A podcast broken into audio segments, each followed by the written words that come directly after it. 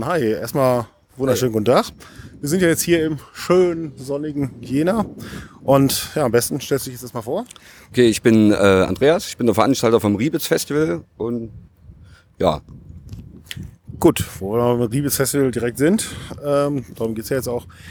Erzähl doch mal, wer dieses Jahr alles da ist und dann kommen wir nachher mal zur Geschichte. Also dieses Jahr haben wir dabei ähm, Mental Hospital, ganz wichtig, Engel in Zivil als Headliner und vorneweg spielen noch äh, unsere Freunde von Mephasin, Eschengrund, Sündflut und Toxigen ist noch mit dabei.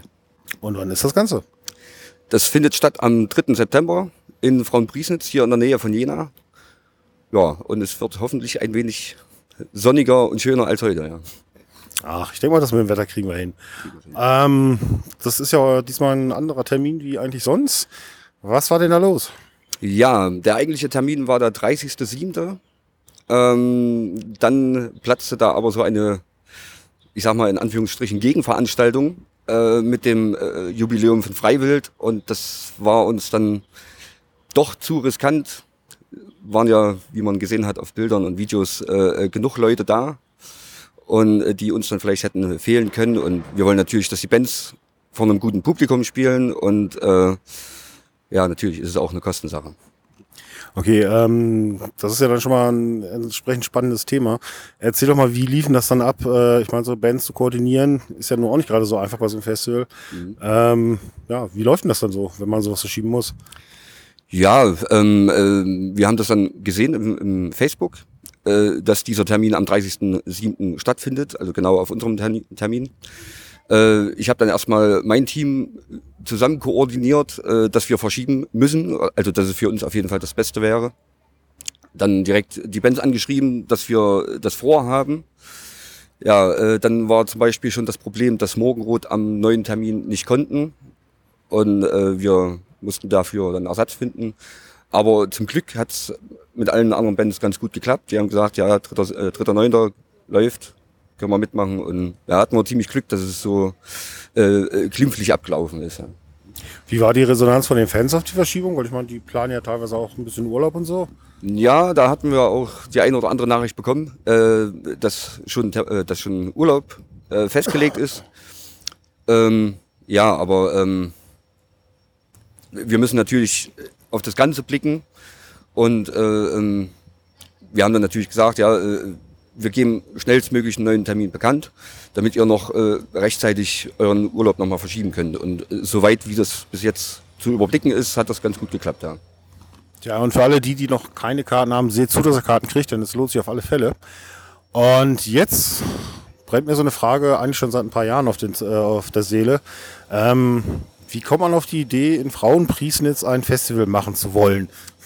Tja, ganz viel Bier äh, ein kleines Konzert, was man besucht,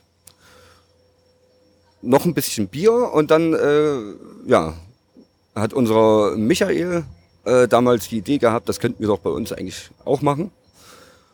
Ja, und wir waren dann gleich sieben, acht Leute, die gesagt haben, stimmt, warum nicht? Dann haben wir uns äh, zwei Monate später, glaube ich, getroffen, alle mal zusammengesetzt und das mal ausdiskutiert, ob das wirklich machbar ist und ob wir es probieren wollen. Und klar, es ist nicht ganz so einfach, so ein äh, äh, Deutschrock-Konzert oder äh, Festival äh, auf einem kleinen Dorf hochzuziehen. Aber äh, es hat doch dann ganz gut geklappt. Und naja, wir sind halt, im Prinzip sind wir, ist es ein Festival von Fans für Fans.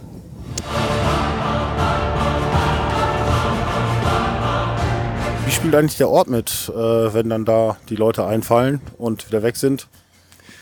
Ja, also ähm, bis jetzt haben wir da keine Probleme. Also es ging alles ziemlich easy. Es, äh, äh, der Bürgermeister spielt sozusagen äh, äh, super mit. Also eigentlich alle. Also der, äh, ähm, das Team vom äh, Sportplatz in Frompriesnitz, wo es ausgetragen wird, äh, die stehen da voll dahinter und äh, da gibt's überhaupt keine Probleme von den Anwohnern äh, lärmmäßig. Also die wissen ja dann, dass es nicht unbedingt äh, äh, Zimmerlautstärke wird, aber es ist ja alles angekündigt und äh, klar. Ja, nee, gut. Okay, äh, dann ja, im Grunde genommen noch eine letzte Frage und auch noch eine kleine Ansage an die Fans. Äh, wie könnt ihr eigentlich da die Preise was, ähm, na, wie nennt sich das Ganze? Halt Getränke und Speisen. Wie können die Preise eigentlich so gehalten werden?